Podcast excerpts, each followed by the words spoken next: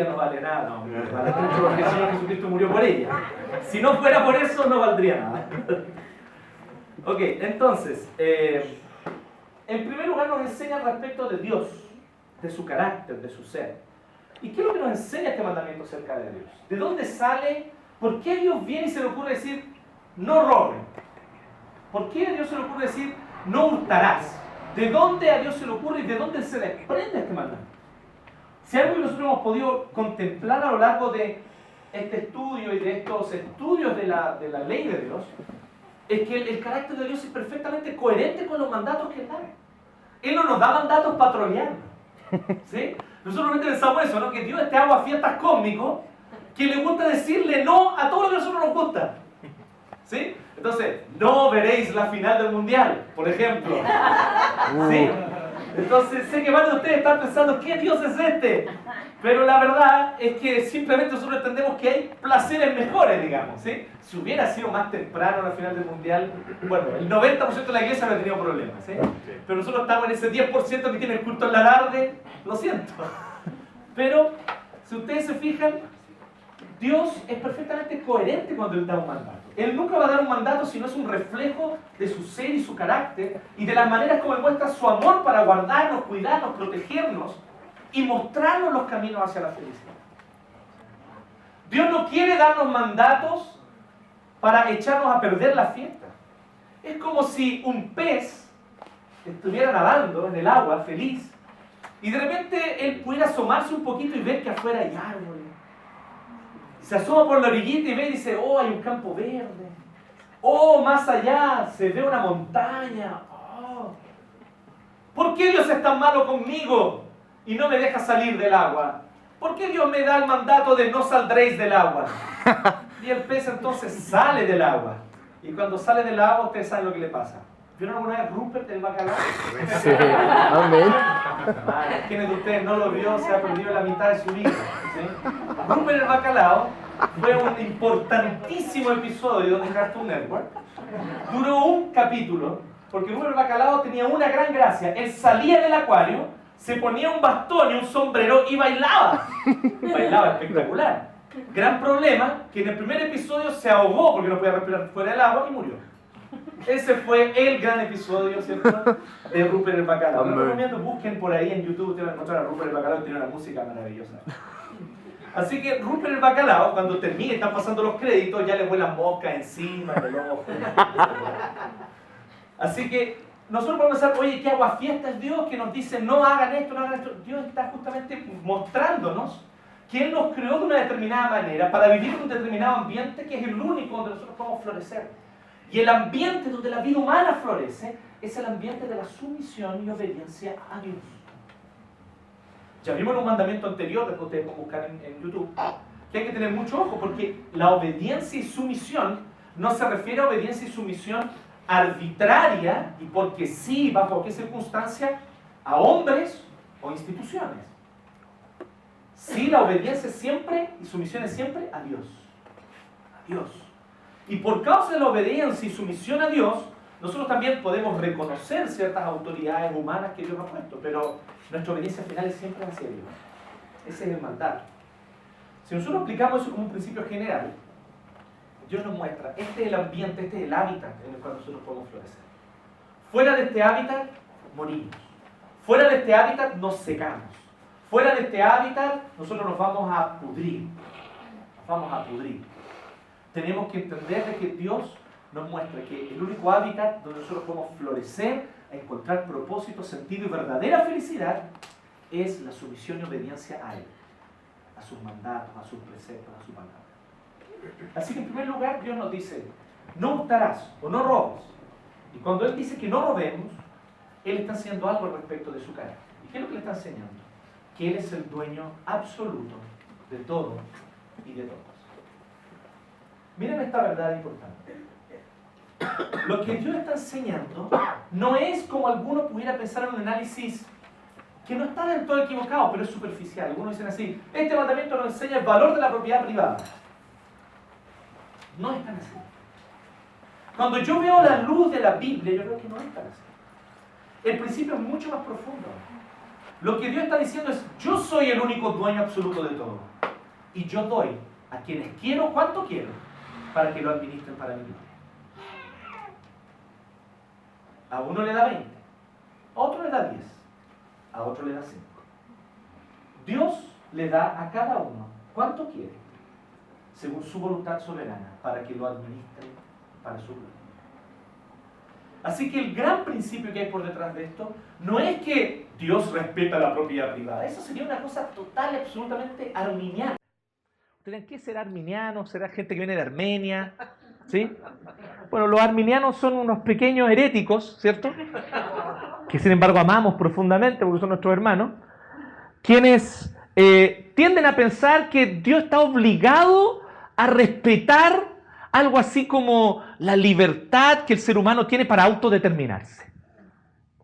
Y es una cosa muy curiosa porque decir que nosotros tenemos libertad para autodeterminarnos es como decir que Rupert el bacalao puede bailar por 10 episodios afuera del acuario.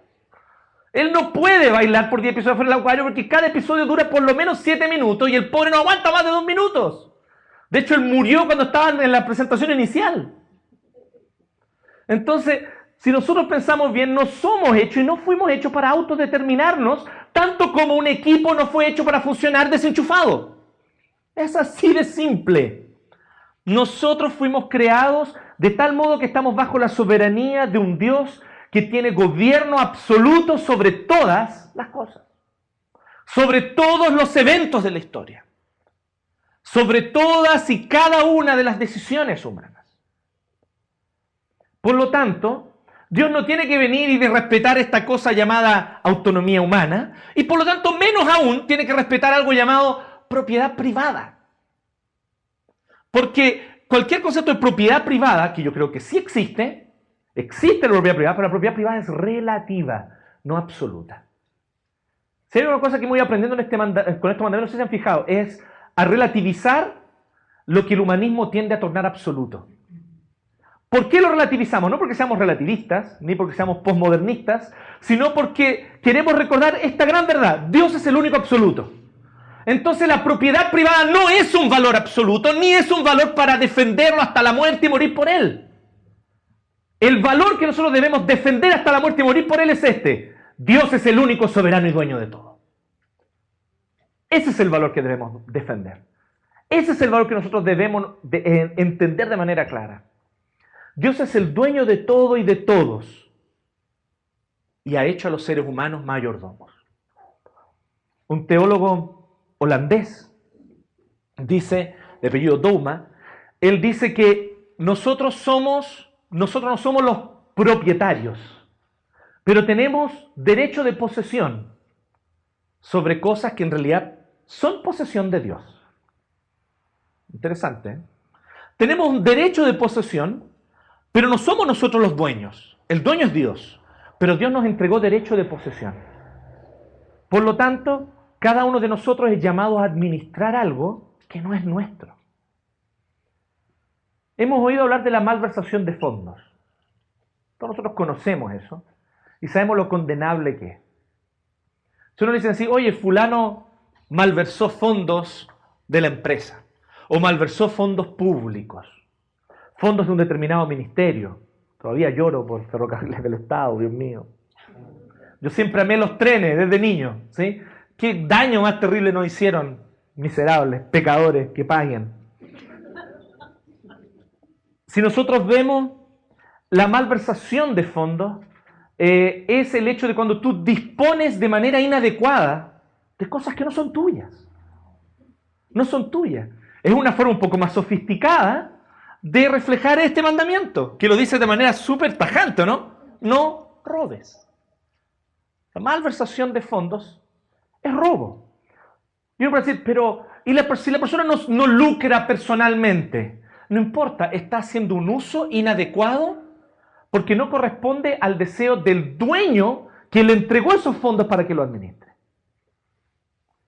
El dueño de esos fondos no se los entregó para que él le regale helado a los niños, por decir algo. Tal vez no fuese, pero fue mi mejor intención. ¿Cómo no va a ser lindo regalarle helado a los niños? Pero esos fondos no son para regalarle helado a los niños. ¿Sí? Esos fondos eran para hacer trenes, siguiendo con el ejemplo. ¿Se fijan?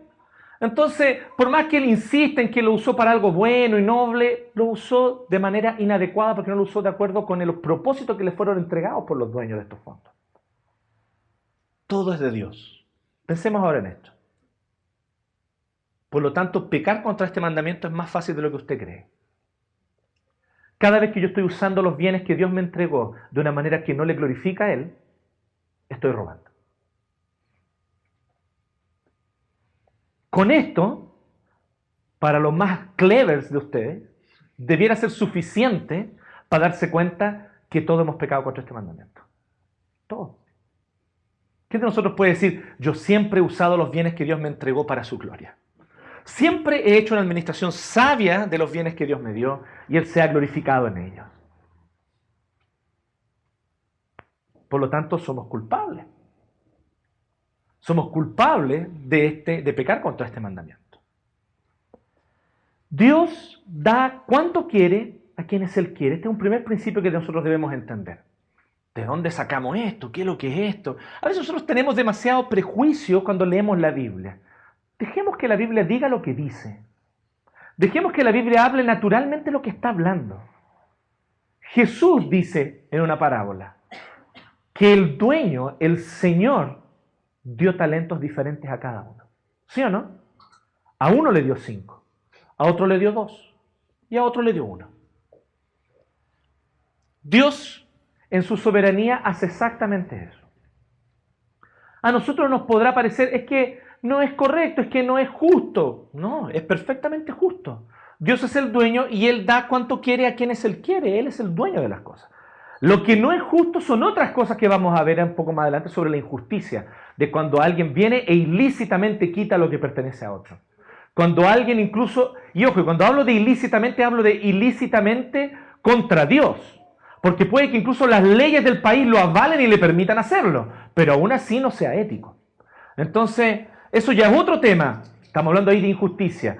Pero el hecho de que Dios a cada uno dio lo que tiene, Dios le dio a cada uno lo que tiene. Entonces, ¿cuál es mi deber?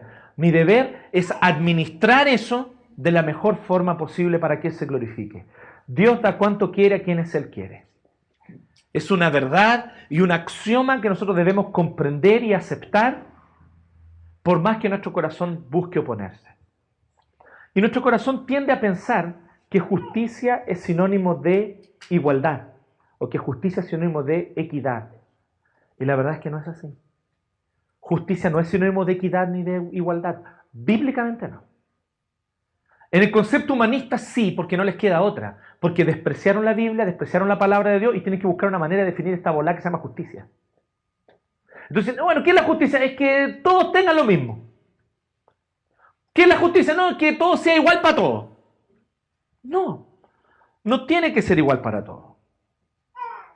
Y ese concepto está demasiado en boga. Hay gente que dice así, que va a decir, oye, yo quiero pertenecer al sindicato de metalúrgicos. ¿Y tú trabajas en el área metalúrgica? No, pero quiero pertenecer, es mi derecho. Somos todos iguales, ¿o no? Hay cosas curiosas hoy día pasando, ¿no? Hay personas que dicen así, nuestra unión no es un matrimonio, pero queremos que la reconozcan como matrimonio para que nos digan que somos matrimonio. Pero no es un matrimonio, no hay matriz. No hay la condición natural que permite la reproducción. ¿Se entiende, no? Un Estado verdaderamente laico, ¿qué debería decir? Debería decir, ok, júntense y ámense todo lo que quieran, pero no nos piden que nosotros vayamos contra la naturaleza si ustedes no tienen cómo tener una matriz que les permita reproducirse. ¿Cómo ustedes quieren que nosotros les reconozcamos que su unión es un matrimonio? Ese es el punto, ¿se entiende? Se trata de discriminar. Se trata de entender de que si yo estoy por una condición, yo he tomado una opción, una decisión, no soy parte de eso. Podré mandar una carta al diario, me discriminan, no me dejan entrar al sindicato metalúrgico simplemente porque no soy metalúrgico. ¿Qué cosa tan terrible? No, pues hay conceptos que están totalmente distorsionados. Esta cuestión se fue a pique hace rato. ¿Por qué? Porque dejamos de lado a Dios y la ley de Dios. Entonces tenemos, nos vemos obligados a tratar de definir conceptos que son preciosos como justicia desde una perspectiva totalmente humanista, sin un punto de referencia divino. Y eso hace que todo se pudra. Así que justicia es el hecho de que Dios entrega cuanto quiere a quienes Él quiere. Justicia no es sinónimo de equidad, porque no todos son iguales. Justicia no es sinónimo de igualdad, porque no todos tienen la capacidad de administrar determinadas cantidades de bienes. Y debemos ser honestos con esto. Debemos ser honestos. A mí se me acabaron las ganas de ser millonario. Todos las hemos tenido, ¿no? ¿Quién quiere ser millonario? Pero un día se me acabaron mágica, mágicamente, no es correcto, se me acabaron porque un día yo me enfrenté con la realidad de mi pecado. Entonces yo dije, si yo administro así de mal el moco que gano, si yo fuera un millonario, ¿ustedes cachan toda la maldad que yo haría con eso? El Señor es sabio, hermano. Tengo para comer, tengo para vestirme, gloria a Dios. El Señor sabe a quienes les da cuánto les da. El Señor sabe. Ahora, ¿la caída ha afectado esto? La ha afectado terriblemente. Y efectivamente hay personas que se enriquecen ilícitamente, sí las hay. Pero les digo algo, les va a pasar lo mismo que ya pasó con Babilonia, les va a pasar lo mismo que pasó con Asiria, les va a pasar lo mismo que pasó con Roma. Van a caer. No duden de eso, van a caer. El Señor los va a hacer caer. Es una promesa bíblica. La promesa bíblica de Dios es que efectivamente aquellos que están usurpando una posición que no les corresponde, no teniendo el carácter y la integridad para llevar adelante eso, van a caer. En algún momento van a caer. Lea el Salmo 73 y tú vas a ver que es así. Tú vas a ver que en el Salmo 73 un hombre llamado Asaf, que era sacerdote, ¿sí? que dirigía la alabanza, tocaba una guitarra Taylor, y él, entonces, Asaf está en un conflicto. Él dice: Chuta, el rico que es malo se sigue enriqueciendo. Y yo que te sirvo todo el día, resulta que no me enriquejo como él.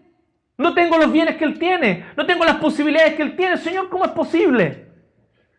Y dice que entonces él entró al santuario de Dios para adorar y Dios le mostró y le dijo: Este es el fin de ellos. Y le mostró que el fin de ellos era el infierno. Y le dijo: Y este es el fin tuyo la gloria y el deleite absoluto junto a Dios por siempre. Entonces se le abrieron la mente y dijo, ah, entonces no necesito enojarme, porque el injusto prospera. Dios va a traer su justicia. Dios va a traer su justicia. Tengan claro eso. Porque la caída ha afectado, pero Dios no deja de actuar aún en medio de un mundo caído. Así que también Dios quita cuanto quiere cuando quiere. Hace un tiempo nosotros vimos el cántico de María. Y María tiene un cántico revolucionario, así era como María Buenulef, así, una cosa maravillosa. Ella está cantando y le dice al Señor, el Señor quitará a los ricos que nos han oprimido y se lo entregará a los hambrientos y a los pobres. Gloria a Dios. ¿Qué está cantando María? Y a uno le parece extraño porque uno está demasiado acostumbrado a esta estupidez, porque en buena onda yo encuentro que ya a esta altura me tiene Nacho y la encuentro estupidez, entre una división absoluta entre una posición política de izquierda y de derecha que viene del siglo XVIII, o sea, de ayer. María está hablando de mucho antes que esa categoría existieran. María simplemente está anhelando justicia de Dios. María no es ni de izquierda ni de derecha, compadre. ¿Sí? No lo es. María es simplemente una sierva del Señor que anhela ver la justicia de Dios. Es bíblico y ella ora y clama por eso. Así que Dios también quita cuanto quiere cuando quiere. Y eso también ocurre. Hubo un hombre que se llamaba Abacuc. ¿Han oído hablar de Abacuc? Lindo nombre. Si ustedes tienen un hijo y quieren ponerle un nombre, pónganle Abacuc. ¿sí? Abacuc es como cocinar habas en chicano. Y Habacuc, él ora a Dios porque él tiene un conflicto personal. Él dice, primero oración, primera oración, Señor, mira tu pueblo Israel. Tú escogiste a este pueblo, le diste tus leyes, y estos compadres están en idolatría, están pecando contra ti, van al templo el sábado y te adoran y todo, y después en sus casas tienen ídolos ocultos, adoran ídolos falsos debajo de los árboles escondidos. Señor, Trae tu justicia, reprende a tu pueblo, enséñale a obedecerte. Y el Señor entonces le da una respuesta a Habacuc. ¿Saben cuál es la respuesta de Dios? Sí, Habacuc, yo voy a castigar al pueblo. ¿Y saben lo que voy a hacer? Voy a traer a los asirios. Y los asirios van a venir con un ejército poderosísimo. Y ellos van a destruir las ciudades de Israel. Y van a castigar a los malvados. Y los que sobrevivan van a verse obligados a arrepentirse. Y entonces Habacuc le dice, no, pues Dios, ¿cómo es la cuestión? Este pueblo sí que ha pecado contra ti, pero vaya a mandar un pueblo más malo, más pagano, más impío, para castigarlos a ellos. Y Dios le dice a Habacuc, ¿quién es Dios? Tú o yo. ¿Quién es el que manda en esta cuestión? ¿Tú crees que yo tengo alguna obligación de seguir los planes de Habacuc? ¿Tú crees que yo tengo alguna obligación de seguir la agenda que tú te propusiste de lo que es bueno y malo? ¿Tú crees que yo tengo una obligación siquiera de seguir la agenda política que tú te imaginas que es lo mejor para el país? No. Yo soy rey, yo soy soberano y yo quiero traer a los asirios para castigar a Israel. Dios es Dios. Dios es Dios. Y a veces Dios permite que ciertas, incluso situaciones de impiedad y ciertas personas que ni siquiera tienen temor de Él, se levanten para traer justicia a quienes se han enriquecido ilícitamente. Eso es lo que yo aprendo con ese texto al tiro. Dios es Dios. Por lo tanto, recordemos esto. Este, este mandamiento nos enseña, el único dueño absoluto de todo es Dios. Él entrega cuanto quiere a quienes Él quiere. Y solo Él puede quitar a quienes Él quiere cuanto quiere. No olvidemos esta verdad. No pensemos que nosotros estamos libres de las crisis económicas. A veces uno empieza a fantasear y empieza a decir, las cosas han ido bien, me ha ido bien en mi vida, tengo un buen trabajo, tengo los ingresos suficientes, esta situación se va a mantener. Y de repente Dios te la quita, porque Él es Dios. Cuando tu corazón no está en los bienes ni en los dones que Dios te da, sino en Él y en deleitarte en Él, eso te afecta, pero muy poco. No te destruye, no te quita la esperanza y no te tira al suelo. Puede que te entristezca, obviamente, perder un trabajo, perder un ingreso, siempre va a ser complicado. pero que te haga perder totalmente tu dignidad. Que tú pierdas cuál es tu sentido de dignidad delante de Dios, que tú sientas no valgo nada, prefiero morirme. Hay una indicación de idolatría entonces hay. Hay un indicador de idolatría. No dejes que la idolatría por los bienes y los recursos y los dineros sutilmente entren a tu corazón. Porque es muy sutil como esto ocurre. Esta semana yo recibí una maravillosa noticia, excelente noticia que me tiene muy feliz. Alguien que yo quiero mucho, que estimo mucho y de quien yo aprendí mucho hace un tiempo atrás, se había apartado de Dios a tal punto que había llegado incluso al ateísmo total, negando a Dios, negando a Dios con su vida, su estilo de vida, sus palabras, su pensamiento, todo, todo, todo, todo. Había dejado atrás todo lo que alguna vez él había creído. Pero esta semana me enteré directamente por él conversando con él que él había vuelto al Señor. Que el Señor había tocado su corazón, lo había remecido, que el Señor lo había transformado y él me dijo con sus palabras, yo nunca había conocido al Señor de esta manera. Estoy feliz como nunca antes lo había estado. Incluso hay cosas de mi antigua fe, cuando yo creía antes, que yo incluso ahora desprecio, porque yo solamente valoro a Cristo. Y mientras conversábamos y él me contaba sobre cómo se había encontrado con el Señor, él me dijo una cosa muy interesante. Él me dice, hace cerca de 10 años que yo me había desaparecido de la iglesia. Y empecé a ir a la iglesia de nuevo, volví a la iglesia y estoy feliz sirviendo al Señor, pero me sorprendí con algo, me dijo él. Que hace 10 años yo no puedo decir que no estaba presente, pero hoy día está de manera clara y gritante en todos lados. La iglesia y los miembros de la iglesia rinden culto a Mamón.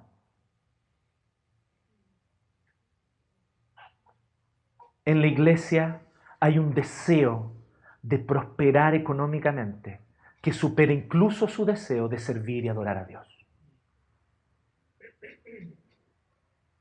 Alguien que estuvo fuera de la iglesia por 10 años, de repente vuelve y se encuentra con este panorama.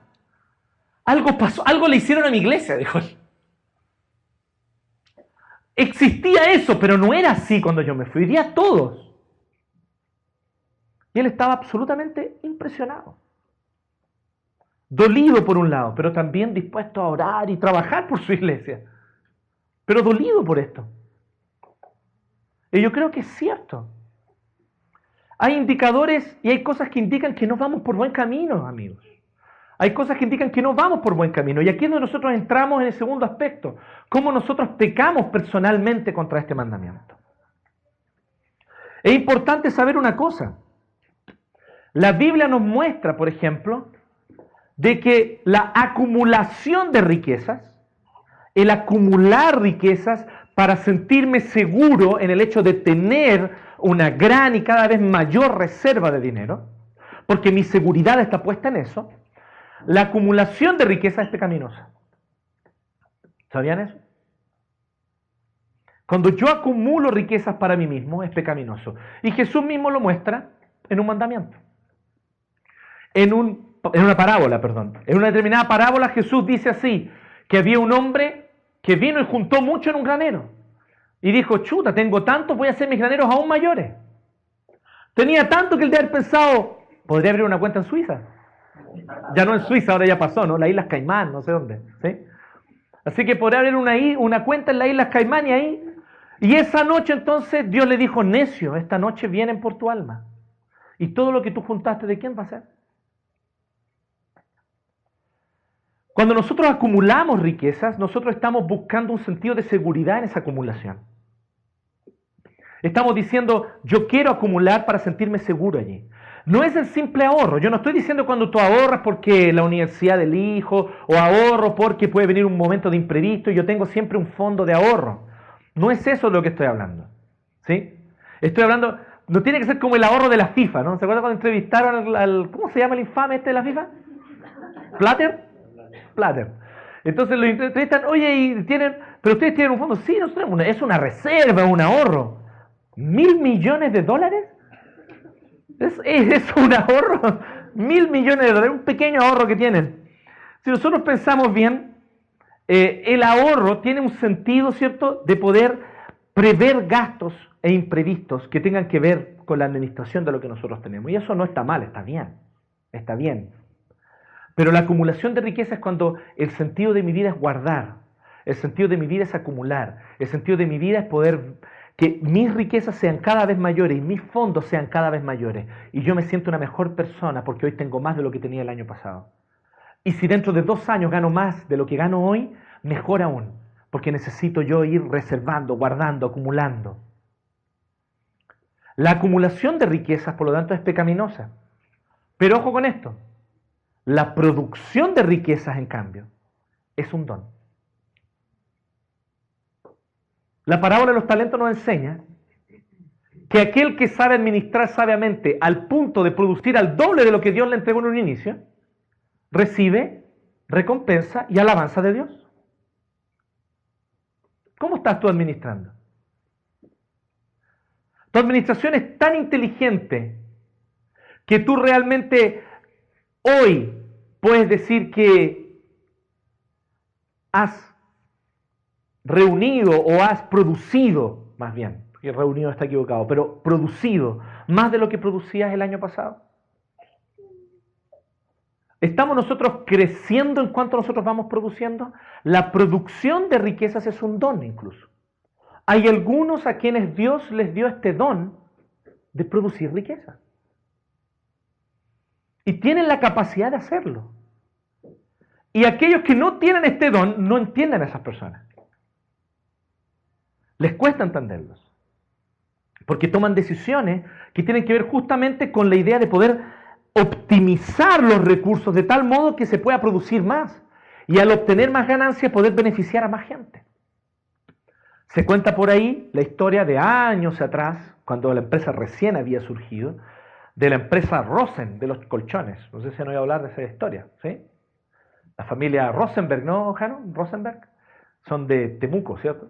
Y son cristianos, evangélicos, hoy día ya no son los dueños, prácticamente hoy día son accionistas y todo, pero, pero cuando ellos eran la típica empresa que los dueños eran esta familia, ellos la administraban.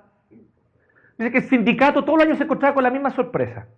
El sindicato iba a negociar con los dueños de la empresa para pedirle un determinado aumento, un determinado porcentaje, pero antes de que ellos le dijeran, esperen un poquitito, antes de que ustedes nos digan su propuesta, les queremos hacer la nuestra. Y siempre la propuesta de la familia Rosenberg era mejor que la que el sindicato le iba a pedir. Ojalá pasara siempre eso. ¿Sí o no? Pero ¿cuándo tú puedes hacer eso? ¿Cuándo tú tienes la capacidad de hacer eso? Cuando tu tesoro no está en las riquezas, está en Dios. Cuando tú a lo mejor tienes incluso riquezas y has producido bien, pero tu corazón no está en los excedentes de lo que tú produces. Tu corazón está en bendecir la vida de otros. Esa es la característica, de hecho, del primer capitalismo moderno. El primer capitalismo que surgió en contexto moderno tiene nada que ver con esa aberración que nosotros vemos hoy en día, que está movida por un sentido ideológico de que todo se debe mover con las reglas del mercado, la educación, la salud y hasta la relación entre la familia. Esa aberración idólatra, porque idolatra el mercado, haciéndolo el Dios absoluto de todas las áreas de la vida, no es el primer capitalismo que surgió en los siglos XVI y XVII. El primer capitalismo que surgió en los siglos XVI y XVII se caracterizaba por personas que trabajaban arduamente porque sabían que su trabajo era para la gloria de Dios. Entonces ellos decían, es mi deber ante Dios producir este año más de lo que produje el año pasado. Es mi deber ante Dios optimizar mis recursos y optimizar mi tiempo de tal modo que hoy produzca más de lo que producía el año pasado, para que Dios se glorifique. Y eso obviamente traía mejores excedentes. Pero ¿qué hacían estos hombres con ese excedente? Gran mayoría de ellos cristianos. Ellos en vez de gastarlo en más lujos, o en acumularlo, lo reinvertían en la empresa para dar más empleo a más personas y mejorar las condiciones de los que ya trabajaban para ellos. Así surge el capitalismo moderno. Qué interesante, ¿no? Pueden ver esto en un famoso libro ¿sí? de Max Weber, ¿sí? que se llama, ¿cómo se llama? La Reforma Protestante y el Espíritu del Capitalismo. Muchas gracias, la Reforma Protestante y el Espíritu del Capitalismo. Muchas gracias. ¿Ven? Bienvenido, Manuel. Gracias.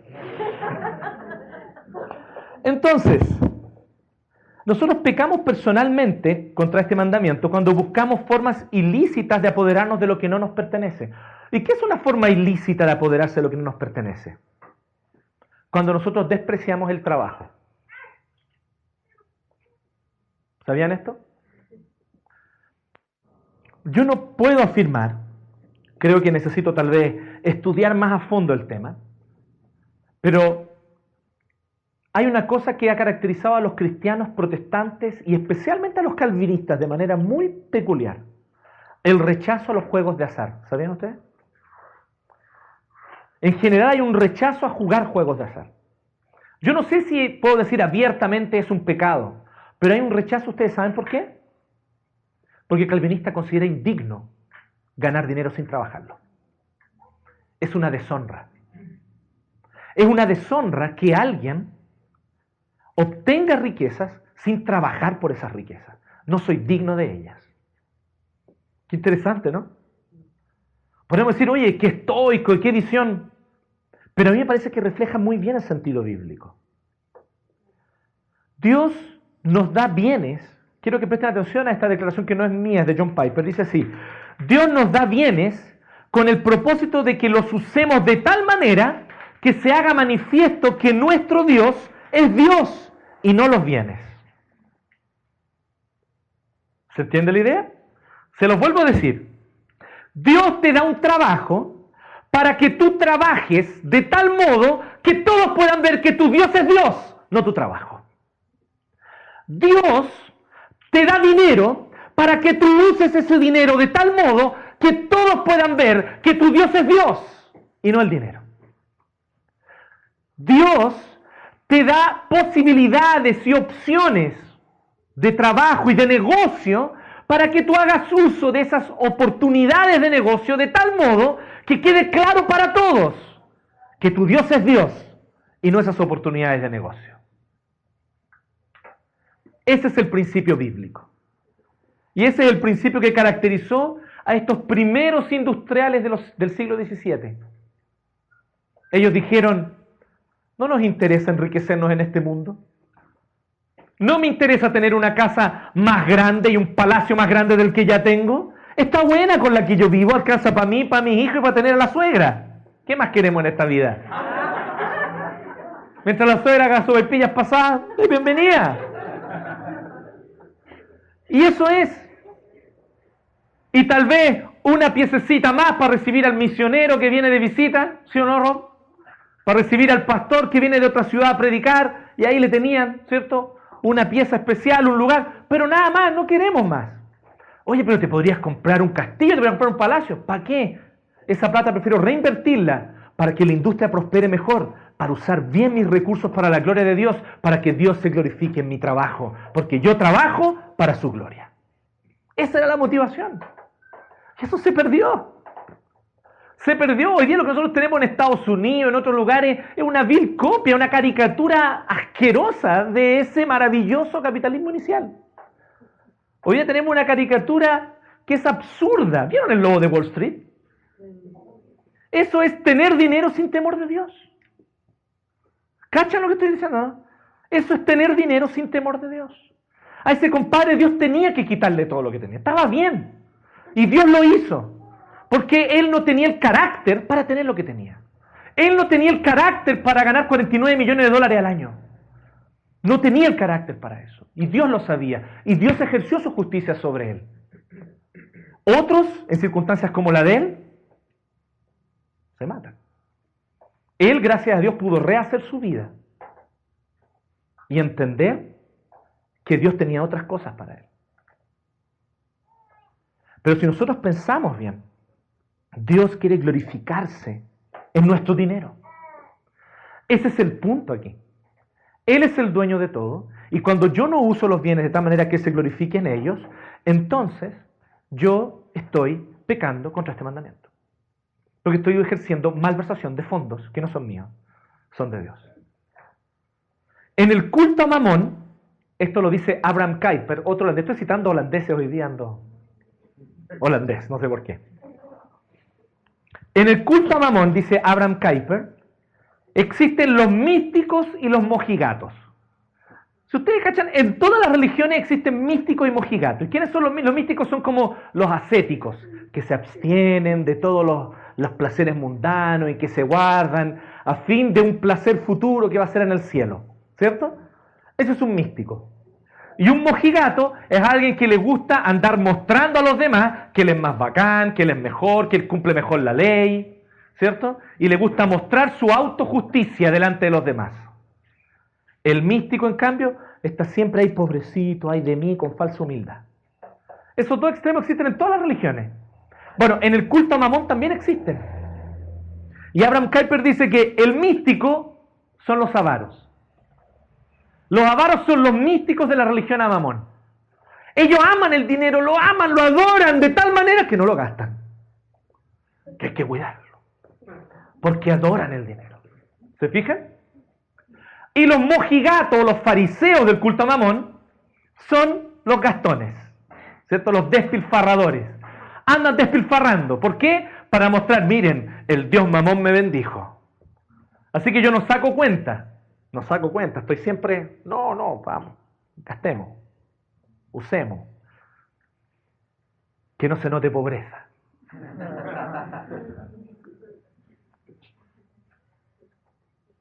Culto al dinero igual, culto al dinero igual. El dinero me da valor, el dinero me da sentido, el dinero me hace que yo me pueda parar delante de ti con dignidad. Tengo bienes, tengo recursos y por eso me puedo parar delante de ti con dignidad. Cuidado, hermanos, ya hemos hablado sobre esto. Qué fácil es pensar y qué ingenuo. No sean ingenuos. Qué ingenuo es pensar que porque yo no tengo dinero no amo el dinero.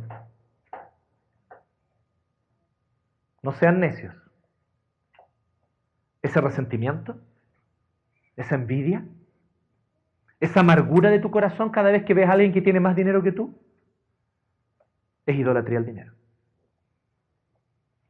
No eres capaz de mirarlo a los ojos y ver a la persona que tiene más dinero que tú como alguien igualmente digno. No, no eres capaz. te corroe la envidia, la rabia. Adoptas ideologías porque te conviene, porque tenés rabia nomás, no porque realmente hayas leído a Marx. Te importa un carajo Marx. Tenés rabia nomás. Cuidado con eso, cuidado. Cuidado que hay ideologías además que se casan súper bien con el resentimiento y la amargura. Tengan mucho cuidado con eso, mucho cuidado. No es solo porque yo no tengo dinero que yo no lo amo. Puedo ser un profundo adorador del dinero, no teniendo ni uno. Y por eso vivo amargado, por eso vivo ingrato, con una ingratitud constante en mi corazón. Nada me contenta en esta vida, nada me contenta de lo que tengo, de donde vivo, de lo que soy. Siempre estoy con la profunda amargura de lo que podría tener, de donde podría vivir, de lo que podría ser y de lo que podría ser. ¿Cuál es la forma en la cual nosotros nos guardamos de cumplir este mandamiento con celo y de corazón? Trabajando. Trabajemos. El trabajo es el plan de Dios. El trabajo es la manera mediante la cual Dios se glorifica en nuestra vida. Y Dios le dio a cada uno de ustedes capacidades, dones, talentos para ejercerlos activamente, para usarlos de tal modo que Él se glorifique. Que Dios se glorifique en tu trabajo. Tengamos nosotros, por lo tanto, atención a esto. Efesios 4 dice, el que hurtaba no hurte más, sino trabaje para que tenga con qué compartir hacia el que tiene necesidad. ¿Cachan la lógica del apóstol Pablo, no? Sigan la lógica. El apóstol Pablo está diciendo una cosa que parece así como, oye, qué linda instrucción moral. No, Pablo está poniendo una bomba subversiva de tiempo. ¿Ustedes cachan lo que le está diciendo? Está diciendo a la gente así, a esta nueva sociedad que es la iglesia. Muchos en esa sociedad eran ladrones, se habían dedicado a robar. Dice, no roben más, el que hurtaba no hurte más, trabaje, porque el trabajo es la manera de obtener. El trabajo es la manera mediante la cual es lícito hacer y producir riquezas. Producir riquezas es bueno, glorifica a Dios. Cuando por medio de esas riquezas yo estoy buscando su gloria, evidentemente que glorifica a Dios. Trabaje, por lo tanto. Haga algo con sus manos. Haga algo con su capacidad. Haga algo con su mente. Dedique sus horas. Salga de la comodidad. Obvio. Obvio que hay que salir de la comodidad. No existe trabajo quedándome cómodamente donde estoy y cómo estoy, permaneciendo lo que soy. Por eso nos, encanta esa propaganda, ¿no? Gane mil dólares a la semana sin salir de su casa sin levantarse de su computador. El paraíso esa bola para muchos, ¿no? No puede tener que salir del Facebook en todas las semanas y ganar mil dólares. Trabajemos.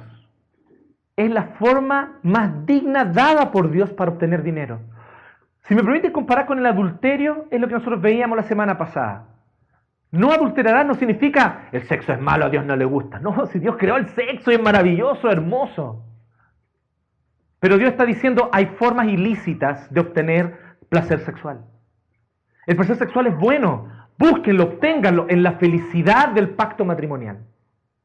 Lo mismo ocurre con el obtener bienes. ¿Quieres obtener bienes? Está bien. No es malo obtener bienes. ¿A cuántos de nosotros nos gustaría hoy, si yo pudiera tener más, aportaría más? Si yo pudiera tener más, pucha, de repente uno ve y ve una necesidad en la iglesia, oye, si yo tuviera el dinero, la compraría ahora y lo traería yo mismo, lo regalaría para la iglesia. Pero a veces nos falta. ¿Y qué es lo que dice el Señor? Trabaje, trabaje. Pero ¿con qué propósito trabaje? Efesios 4:28 lo dice de manera bien clara. Trabaje, pero no trabaje para que no sienta necesidad de nada. No, dice, trabaje para que pueda compartir con aquel que no tiene nada o con aquel que tiene necesidad. Efesios 4. ¿Se fijan qué interesante lo que dice Efesios 4, 28? Eso es una bomba de tiempo que puede cambiar la lógica de una sociedad totalmente. Porque ¿saben cuál es el desafío que nos presenta ese mandato? Que no gastemos lo que no tenemos.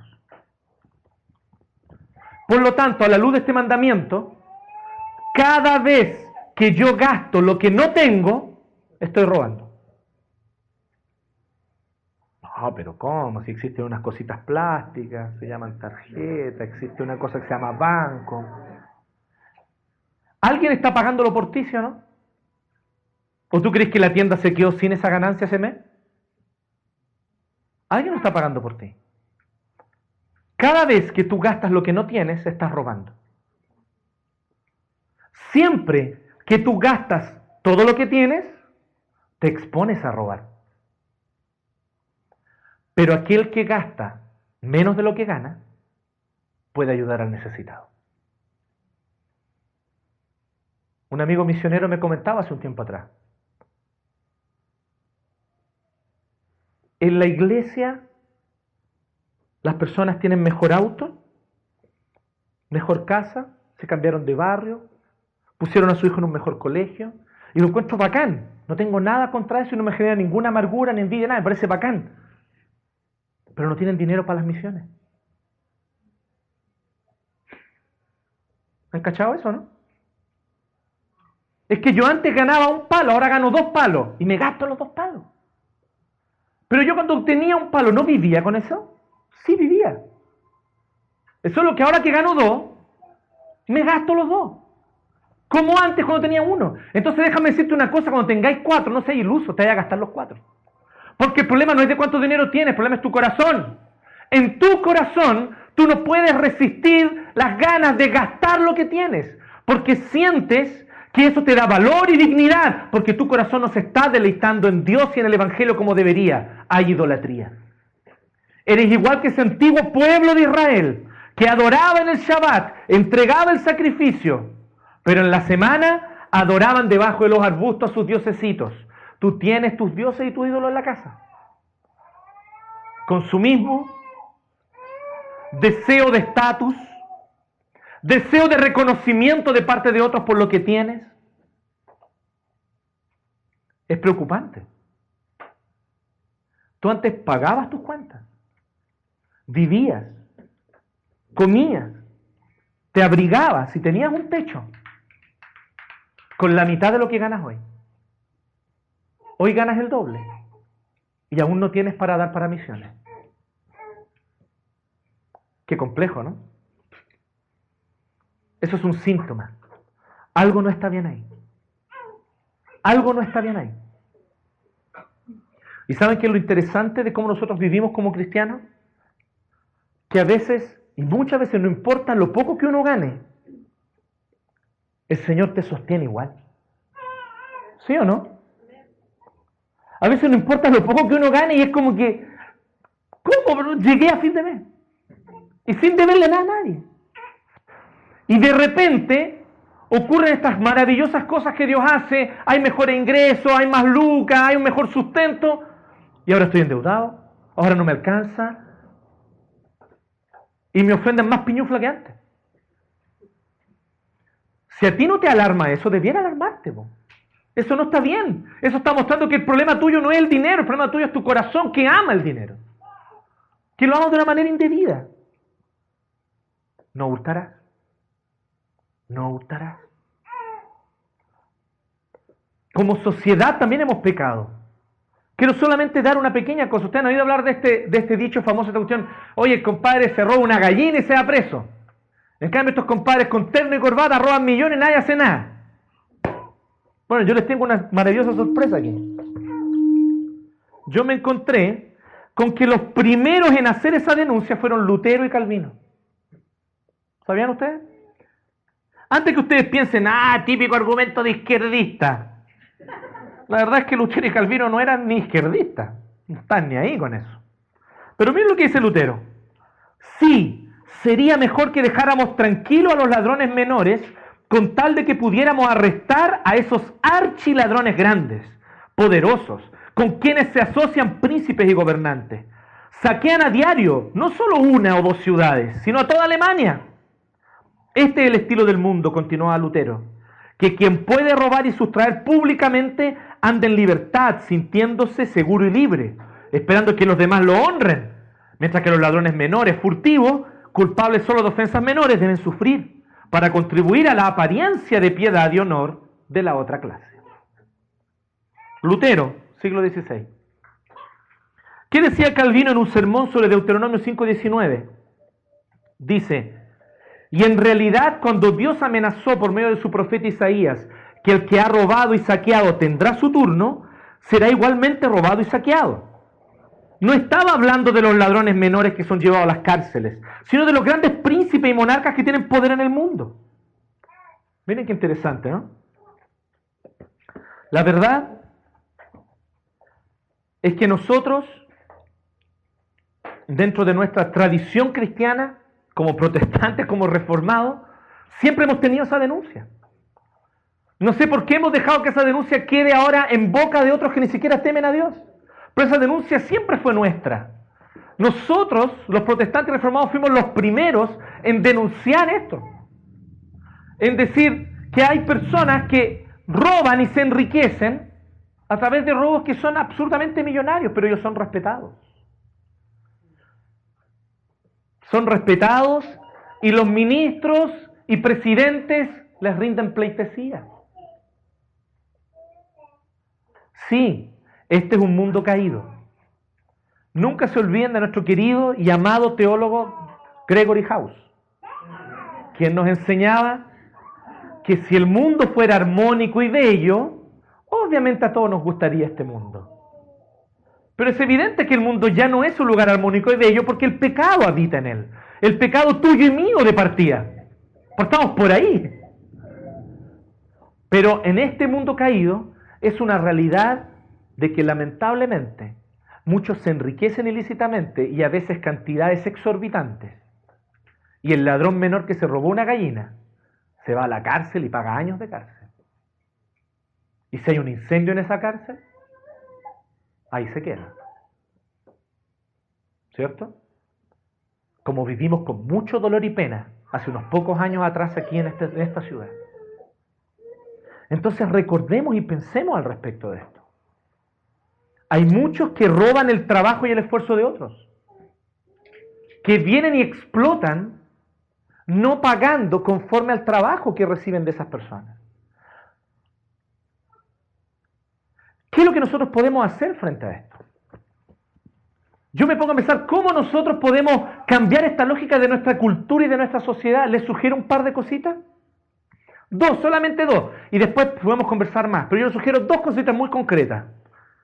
La primera de ellas, con la cual personalmente lo reconozco, yo estoy en deuda, necesito mejorar esto, necesito cambiar esto.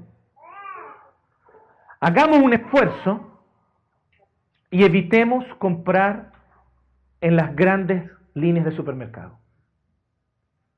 Ellos le compran al productor y le quedan debiendo porque la ley les permite por tres meses. Y ellos mantienen el precio lo más bajo posible y le dicen, si tú no me compras a mí, nadie más te va a comprar. Así que lo obligan a producirle solo para ellos un precio absurdo y demorándose cerca de 90 días en recién pagarle el producto que ellos le dan. Reclamamos y todo, sí, que la ley es cambio, pero ¿y por mientras qué podemos hacer? ¿Qué tal si empezamos a comprar en el almacén del barrio y en la feria libre en vez de comprar en el gran supermercado? Ya estaríamos aportando, ¿no? Les digo una cosa que a mí me parece absolutamente ridícula. Ustedes sabían que gran parte de las ganancias de la multinacional Nestlé, Pepsi, Coca-Cola es del agua embotellada. Y el agua de la llave en Santiago de Chile es perfectamente potable. Y es rica. Y nosotros les compramos el agua embotellada. ¿Ustedes han visto algo más ridículo que eso? Oye, estuviéramos nosotros, no sé, en Pakistán, estoy siendo prejuicioso a lo mejor. No sé dónde el agua es sucia, pero te creo. Sí, perdón por mi prejuicio. Menos mal que no dije un lugar de Bolivia o algo así. Pero si nosotros vemos en nuestra ciudad, en nuestra ciudad, el agua es perfectamente potable. Es perfectamente potable. Pero nosotros le damos la cuestión de comprarle agua a grandes productores que literalmente hay documentos al respecto. Hay personas que han investigado y que han denunciado delante de la ONU este hecho con documentación ahí clara. Y Nestlé no ha podido responder ni la PepsiCo ni la Coca-Cola, porque no tienen respuesta. Adquieren pedazos de terreno y roban de napas subterráneas, literalmente roban agua que pertenece a toda una comunidad y los dejan sin agua y les contaminan los pocos lagos que les quedan. Y lo están haciendo en el sur de Chile, en el sur de nuestro país. Entonces nosotros podemos decir, hay que denunciar, hay que hacer algo, ok, de acuerdo, perfecto, lo que ustedes quieran, yo no me niego a eso. Pero ¿qué tal si partiéramos por un primer y un pequeño hecho? Generar un movimiento de gente que no toma agua embotellada. Si no hay demanda de agua embotellada, ¿a quién ellos le van a vender? Es obvio, ¿no? Piénsalo en esto. A veces nosotros desvalorizamos los pequeños actos que nosotros podemos hacer. Pensamos, la única manera de protestar es meterle benzina a una botella, un paño y lanzarla. No. Hay maneras que hacen más daño. Hay formas que hacen más daño. Si un día, un día, en todas las ciudades de Chile nadie compara en el líder, con demandas puntuales, el líder tendría que repensar sus políticas. Pero si de verdad un día lo hicieran, por un día, ellos tendrían que repensar sus políticas. Por lo tanto, si nosotros pensamos seriamente al respecto, eso tiene mucha conexión con lo que ya vimos en una serie anterior sobre la justicia. Pero nosotros podemos ser parte, nosotros podemos ser agentes de justicia, pero partamos nosotros primero. Un aviso que se dio en Brasil decía algo muy potente. En Brasil lamentablemente hay casos, muchos de ellos históricos, de corrupción en el gobierno, corrupción en la, en los aspectos estatales, corrupción en las instituciones estatales, y es muy terrible, mucho más que aquí, sin comparación. Pero alguien decía lo siguiente, oye, pero tú no pides la boleta. Compráis sin boleta cuando vaya a comprar. Y es una práctica archicomún. O sea, yo no conozco casi nadie, le dan boleta en un negocio en Brasil, de la gente que yo conozco. Ni la piden ni la exigen. Dice, oye, tú compras y no exiges la boleta. Es lo mismo, es corrupción también. Es corrupción las personas que tienen pequeños negocios y venden sin dar boleta. Es corrupción. Entonces partamos nosotros por cumplir el mandamiento. Partamos nosotros por obedecer al mandamiento. ¿Cómo el Evangelio, por lo tanto, resuelve nuestro problema? El Evangelio resuelve nuestro problema de dos maneras, de dos formas básicas. La primera de ellas es que nos anuncia el perdón de nuestro pecado.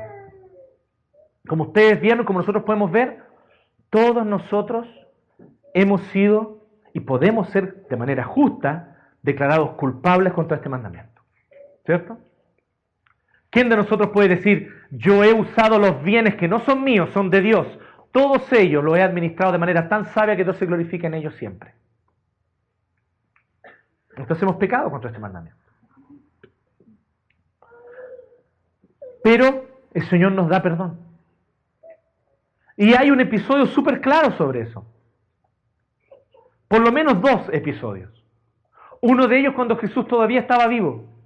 Y él llega a la ciudad de Jericó y hay un hombre allí que está desesperado por ver a Jesús. Era bajito y no tenía cómo verlo, había una multitud muy grande, se llamaba Saqueo. Y él se sube a un árbol y desde el árbol trata de ver a Jesús. Y Jesús le, dijo, le dice, oye, Saqueo, bájate de ahí, yo voy hoy a comer a tu casa. Eso es como el Señor transforma. Porque Saqueo, mientras están en la comida en la casa de él, le dice, Señor, realmente yo me doy cuenta que he fallado a Dios. Él era un recaudador de impuestos que había recaudado impuestos con usura contra sus propios compatriotas. Así que él dice que va a devolverle a todos los que les robó y que les va a devolver cuatro veces lo que les quitó. ¿Cuál es la expresión de Jesús? Jesús dice, me alegro porque en esta casa hoy día ha llegado la salvación. La salvación se manifiesta y uno de los indicadores, un indicador de que hay salvación en el corazón, es cuando yo soy capaz de desprenderme de los bienes que he adquirido. Eso es un indicador de salvación. Pero hay un segundo episodio. Jesús en la cruz. ¿Junto a quiénes fue crucificado? Junto a dos ladrones. Uno de ellos de un corazón duro, que no creyó, pero el otro con un corazón arrepentido, habiéndose dedicado toda su vida a hacer lo que no correspondía, habiéndose dedicado toda su vida a ser un bandido. Él está ahí colgado al lado de Jesús y le dice, Señor, acuérdate de mí cuando vengas en tu reino. Él sabe que su única esperanza es Cristo. Él sabe que su única esperanza es Jesús. Y él mira al lado de él y ve al Mesías, al Hijo de Dios, sufriendo, ensangrentado al lado de él. Y él dice, no me puedo perder esta oportunidad. Por años he vivido adquiriendo ilícitamente lo que no debiera. Por años he vivido ejerciendo violencia contra la propiedad que otros administraban. Por años he pecado contra el Señor contra este mandamiento y tal vez otros. Muy probablemente para que haya sido crucificado este hombre había robado con violencia y tal vez incluso matado a gente. Así que él está al lado de Jesús desesperado, un paria, alguien a quien nosotros no le daríamos otra oportunidad. Alguien a quien nosotros diríamos, no, tú no te mereces otra oportunidad. Eres un ladrón, asesino, le has hecho daño a la sociedad, tú no mereces nada.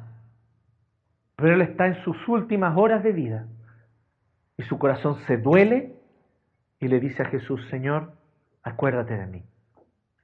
¿Y qué le dice Jesús? De cierto te digo, hoy estarás conmigo en el paraíso. Perdón total y absoluto. ¿Sabes por qué? Porque todo aquel que cree en Jesús, en el acto de creer en Él, lo que está haciendo es depositando todo su pecado y toda su maldad y todas sus transgresiones y rebeldías sobre Cristo. Y está creyendo que Cristo, cuando estaba sobre esa cruz ensangrentado, sufriendo y estaba allí entregando su vida, Él no estaba simplemente haciendo un acto simbólico ni dando un ejemplo. Él estaba allí de hecho, de manera real, concreta, espiritual, cargando el pecado de los que creen en Él. Y Él cargó ese pecado y por eso la ira, la justicia, todo aquello que nosotros debiéramos merecer, porque nosotros pecamos contra el mandamiento de no robar. Nosotros somos los ladrones. Nosotros le hemos robado a Dios. Nosotros hemos malversado los fondos que son de Dios.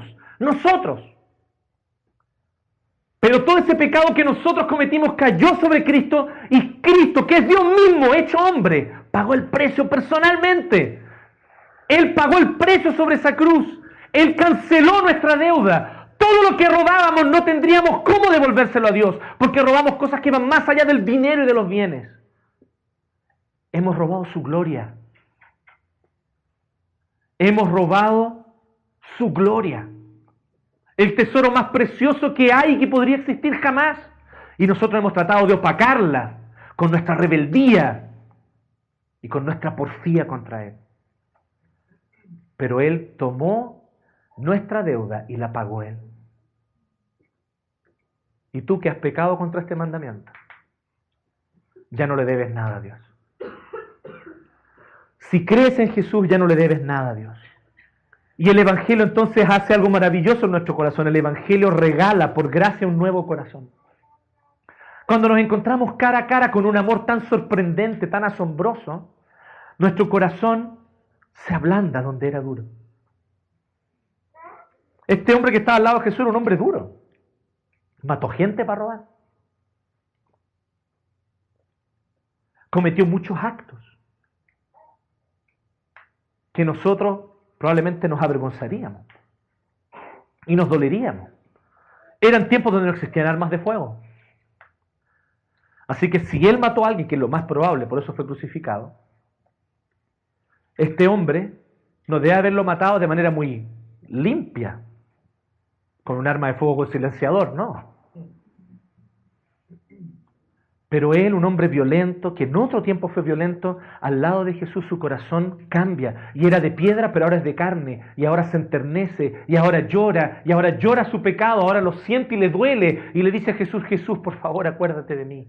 Por favor, ten misericordia de mí. Por favor, yo sé que no lo merezco, pero acuérdate, acuérdate de mí.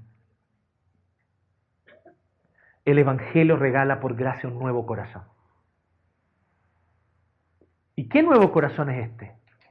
Es un corazón que ha entendido la verdad de la vida. Que no vinimos a este mundo a adquirir bienes. No vinimos a este mundo a demostrarle a los demás nuestra dignidad y nuestro valor a través de nuestros bienes, nuestro estatus o nuestro acceso a determinados consumos y servicios. No vinimos a este mundo para que la gente diga, oye, qué bacán le ha ido, mire qué buen auto tiene. No vinimos a este mundo para que la gente se admire de las prácticas y hábitos que tenemos, de los lugares que frecuentamos y podemos pagar. No vinimos a este mundo para encontrar sentido y propósito en esas cosas. Esas cosas podrán estar, podrán no estar, pero no nos importa. Ese no es el propósito por el cual vivimos. Vivimos para que Dios sea glorificado como centro absoluto de nuestra vida. Vivimos para que nuestra vida la vivamos de tal manera que se haga manifiesto que nuestro Dios no es nuestra vida, sino Dios. Para eso Dios nos da trabajo, para que mediante tu trabajo tú trabajes de tal forma que a todos les quede claro que tu trabajo no es tu Dios, sino Dios es tu Dios. Dios te da dinero para que tú uses tu dinero de tal modo que todos puedan ver, tú mismo y los que están cerca puedan ver que tu Dios no es el dinero, tu Dios es Dios. Dios te da bienes para que tú los uses y disfrutes de tal manera que se haga manifiesto que tu Dios no son tus bienes, tu Dios es Dios. Eso significa que nos empezamos a relacionar con el dinero y con las cosas con absoluta serenidad. Ya no hay ansiedad por tener más. Ya no hay ansiedad por adquirir más. Ya no hay ansiedad por, ansiedad por mostrar que a mí me va mejor. Porque toda mi ansiedad ha sido calmada a los pies de la cruz. Cuando contemplo esa cruz, veo lo que me da sentido, propósito, gozo e identidad. Esa es mi identidad. Que yo morí en el cuerpo de Cristo, mi antigua naturaleza murió y yo ya estoy muerto. Y en la tumba vacía, cuando Él resucitó el tercer día, está el anuncio de que yo he recibido ahora una nueva vida. Y mi nueva vida es la vida con la que Cristo se levantó de los muertos. ¿Qué piensan ustedes? ¿Cuánto a nosotros nos va a importar la deuda por almacenes París cuando muramos? ¿Cuán importante va a ser la deuda con el banco cuando tú te mueras? Maravilloso, seguro de desgravamen es la cosa más hermosa que existe. Y la Biblia nos dice que cuando nosotros creemos en Cristo, por el solo hecho de creer en Él, hemos muerto a este mundo. Eso no significa que te van a dejar de cobrar la deuda, porque todavía estás aquí. Pero que espiritualmente tú ya no necesitas más adquirir deudas.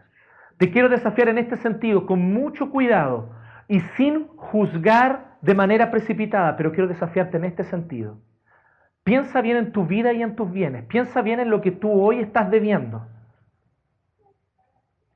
No es verdad que la mayoría de tus deudas no existirían, tal vez todas, si tu corazón hubiera estado donde estaba.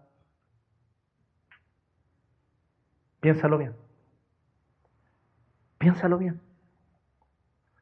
Yo lo tuve que pensar con este querido, amado amigo mío, que después de 10 años vuelve y se encuentra con una iglesia cambiada.